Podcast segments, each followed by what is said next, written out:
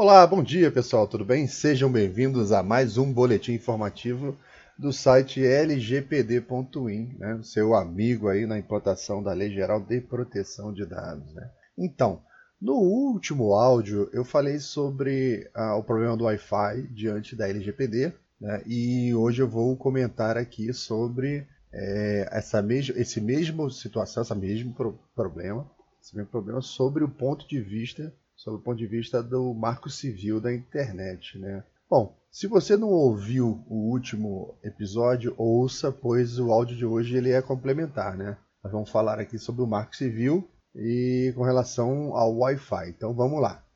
O Marco Civil da Internet, né, é a Lei 12965, né, de 2014, e ele nasceu com a pretensão de ser uma espécie de constituição da, da, da, da internet brasileira, né?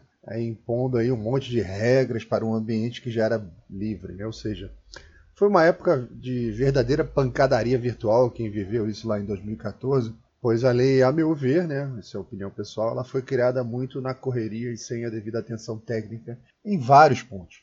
O Marco Civil da Internet foi construído supostamente com a participação popular em audiências públicas em todo o Brasil, etc. Mas essas audiências públicas às vezes possuem debates de altíssimo nível que são completamente ignorados no conteúdo da lei. Né? O relator e sua equipe depois é que decide o que, que vai colocar por lá. Né?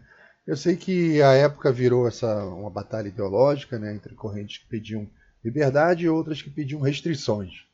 Chamaram a lei até de marco covil da internet, mas ao final de tudo ela foi aprovada. Né? Bom, que lembramos do, do Marco Civil? Né? Se eu perguntar para um, alguém que seja assim, é, que tenha acompanhado minimamente, que saiba até da existência do Marco Civil, se você perguntar qual é o marco dessa lei, o que, que ficou, o que, que você lembra, qual foi o, o melhor efeito que ela produziu, qualquer um aí vai dizer o seguinte: ah, foi por causa dessa lei que nós tivemos por diversas vezes, se eu não me engano foram sete vezes, é, bloqueado o WhatsApp a nível nacional. Né? Então, não sei se as sete vezes foram WhatsApp, eu sei que teve, acho que foram sete bloqueios nacionais de alguma coisa que deixou todo mundo aí na mão, né? Bom, o grande problema, a meu ver, e de diversos juristas, é que juízes de primeira instância, né, num dos nossos aí mais de 5 mil municípios, é, tem o poder de solicitar interrupção do serviço em todo o país. O Superior Tribunal Federal ele tratou logo de discutir esse tema, afinal a lei era tão boa que até mesmo os juízes do STF ficavam sem WhatsApp. Então eu pergunto, pô, vem cá, e as pequenas empresas que precisam do serviço para atuar? E os profissionais liberais, né? A gente sabe que existe hoje é, uma dependência enorme nessas redes sociais para vários novos segmentos de negócio, né? né? É, sem falar que a empresa que já provou por diversas vezes nos tribunais do Brasil e do mundo que ela não consegue atender ao pedido da justiça, pois a comunicação ela é criptografada de uma ponta até outra. A justiça vai lá e pede algo inexequível e por mais de uma vez, né? né? E ela, claro, não sendo atendida, ela tem que fazer alguma coisa de maior força, né, para provocar aquele atendimento ela acaba por punir um país inteiro. Foi realmente uma lei muito boa, fantástica. Eu sou um grande fã do Marco Civil. Bom, a internet ela tem duas camadas, né? Uma é de estrutura e a outra é de conteúdo. Então, por conta da, da, da impossibilidade de receber é, alguma informação da camada de conteúdo, o pessoal vai lá e bloqueia tudo. Né? Bom, o bloqueio de serviços diretamente na estrutura ela não encontra qualquer amparo legal, nem mesmo no Marco Civil, né? nem em outros dispositivos legais. Ela é um simples exagero. Ao que parece, ele fere também outros princípios jurídicos, né? como o da personalidade da pena, que ao punir o provedor, não se pode punir um terceiro, né, cara? Multe a empresa, né? Ah, manda prender o presidente. Tá, mas não tira do ar o serviço que é de utilidade pública, punindo milhões de brasileiros. Né? É, segundo o Marco Civil da Internet, a responsabilidade por eventuais crimes virtuais, né, a gente está voltando a falar aqui do Wi-Fi, né? A responsabilidade por eventuais crimes virtuais é de quem provê a internet, ou seja, se você oferece Wi-Fi gratuito lá no seu negócio para os seus clientes, quem é responsável por qualquer crime praticado naquela rede é você, tá? É, isso foi um tema debatido com muita energia na época, lá em 2014, pelas correntes que pediam mais liberdade para não restringir liberdades e outras que diziam que tinha que ter mais restrições e atribuições de culpa. Né? Então isso passou, as audiências públicas que onde foram apresentados todos os argumentos não produziram seus efeitos no relator. Né? Bom, é, vou dar um exemplo assim do que, que significa essa lei. Imagina que você é uma concessionária de uma determinada estrada que vai ter que responder é, caso algum motorista tenha andado por lá em alta velocidade. A pessoa passou por lá, praticou um crime é, e o nosso legislador acredita que, para o caso da internet, você que forneceu a estrada vai ter que responder por isso. Caso você não consiga identificar quem foi aquela pessoa que cometeu aquele crime. Ela vai, o legislador pediu que o, o, o órgão de justiça né, chegue para você e pergunte assim: quem era aquela pessoa que estava transitando naquele carro a 200 km por hora? Aí você, dono da, da, da concessionária lá, da, da, daquela pista privatizada, vai falar: não faço a mais mínima ideia, então você vai receber a culpa por aquele crime. Bom, o Marco Civil lhe traz também uma preocupação de tá, como que a pessoa tem que se proteger numa situação como essa, né, para evitar ser penalizado por esses crimes cometidos por terceiros. É obrigatório que você registre todos aqueles que se conectam na sua rede. O Marco Civil da Internet exige que o provedor na conexão mantenha em segurança e sigilo os registros de conexão pelo prazo de um ano. É necessário guardar os seguintes dados. Anotem aí: o IP da conexão, o MAC address do dispositivo, datas, horários e duração das conexões. Tá? Caramba, o que, que é isso de MAC address? Né? O MAC address é um endereço físico mundial que identifica todos os equipamentos de uma rede. Né? Teoricamente não pode existir dois iguais, né? como se fosse um CPF de um equipamento de rede. Né? Não pode ter dois iguais, mas eu já vi dois iguais, duas placas de rede com o mesmo MAC. É incrível, mas eu já vi.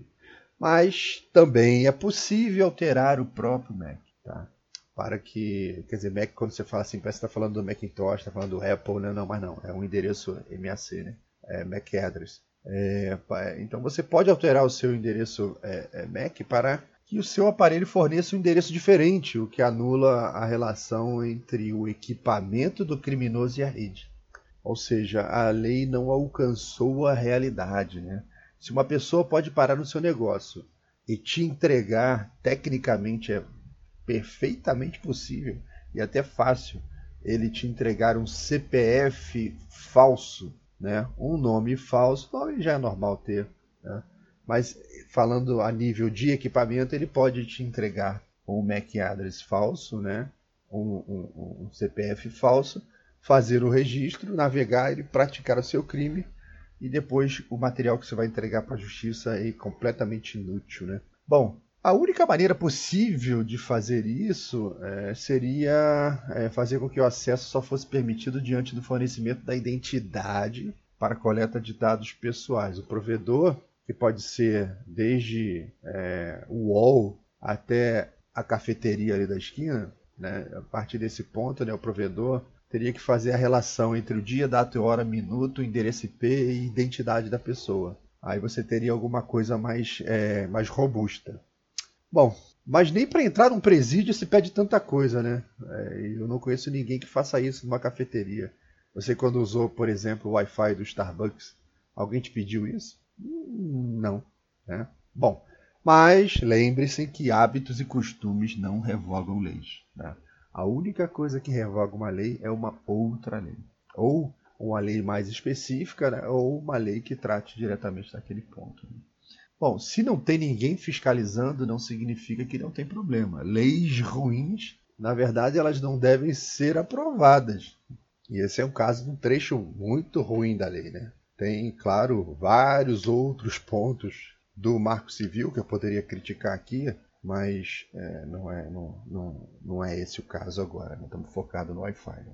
Bom, enquanto o Marco Civil da internet pede que você guarde os dados das pessoas que acessam a rede, a LGPD diz que você deve considerar pelo menos os 10 princípios que blindam esses dados. Né? Não é impossível você pedir e seguir o Marco Civil, tá? mas é, cumprindo o Marco Civil, você não pode abrir mão da LGPD, que um lado está fazendo, tem uma preocupação da prática de um crime, né? E o outro tem o foco na preservação dos dados pessoais. Então, as duas leis são completamente é, conciliáveis, né? E elas acabam conversando entre si. Claro que nenhuma lei é perfeita, né? É, se formos seguir a risca o que essas duas leis pedem, minha recomendação seria acabar com o Wi-Fi, né? Porque a quantidade de controles, nossa senhora, os custos para dispor da, da estrutura, interromper a operação de um funcionário para coletar dados, associar o IP, guardar esses dados com toda a proteção que a LGPD pede por no mínimo um ano. Né? Se você anonimizar dados de acesso antes de um ano, você comete um crime em relação ao marco civil da internet. Né? Se você vai fornecer Wi-Fi, deverá informar ao cliente, né, já seguindo a LGPD, que os dados deles ficarão guardados obrigatoriamente por um ano e que dará devida proteção, só fornecerá para a justiça através de um processo regular em ordem judicial, que após um ano apagará os dados, que disporá de meios para provar a justiça, e, é, você vai dispor de meios para entregar para a justiça, perdão, você vai dispor de meios para provar à justiça e ao proprietário dos dados que não deu acesso indevido, que não entregou para outra pessoa, nem para uma outra finalidade que não é prevista no Marco Civil da Internet, nem na LGPD. Né?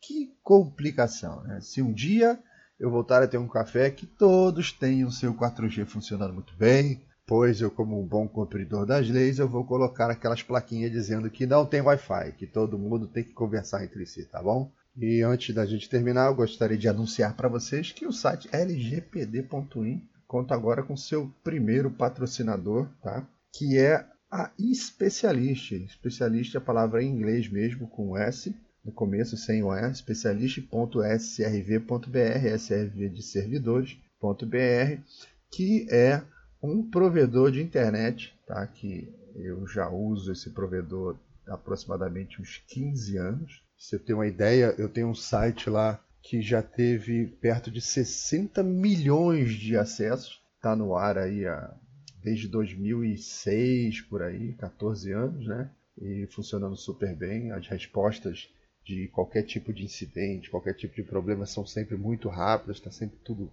muito atualizado e o preço é muito bom. Então eu já tive durante muito tempo os grandes provedores e uma coisa que me incomoda bastante é a impessoalidade no tratamento, né?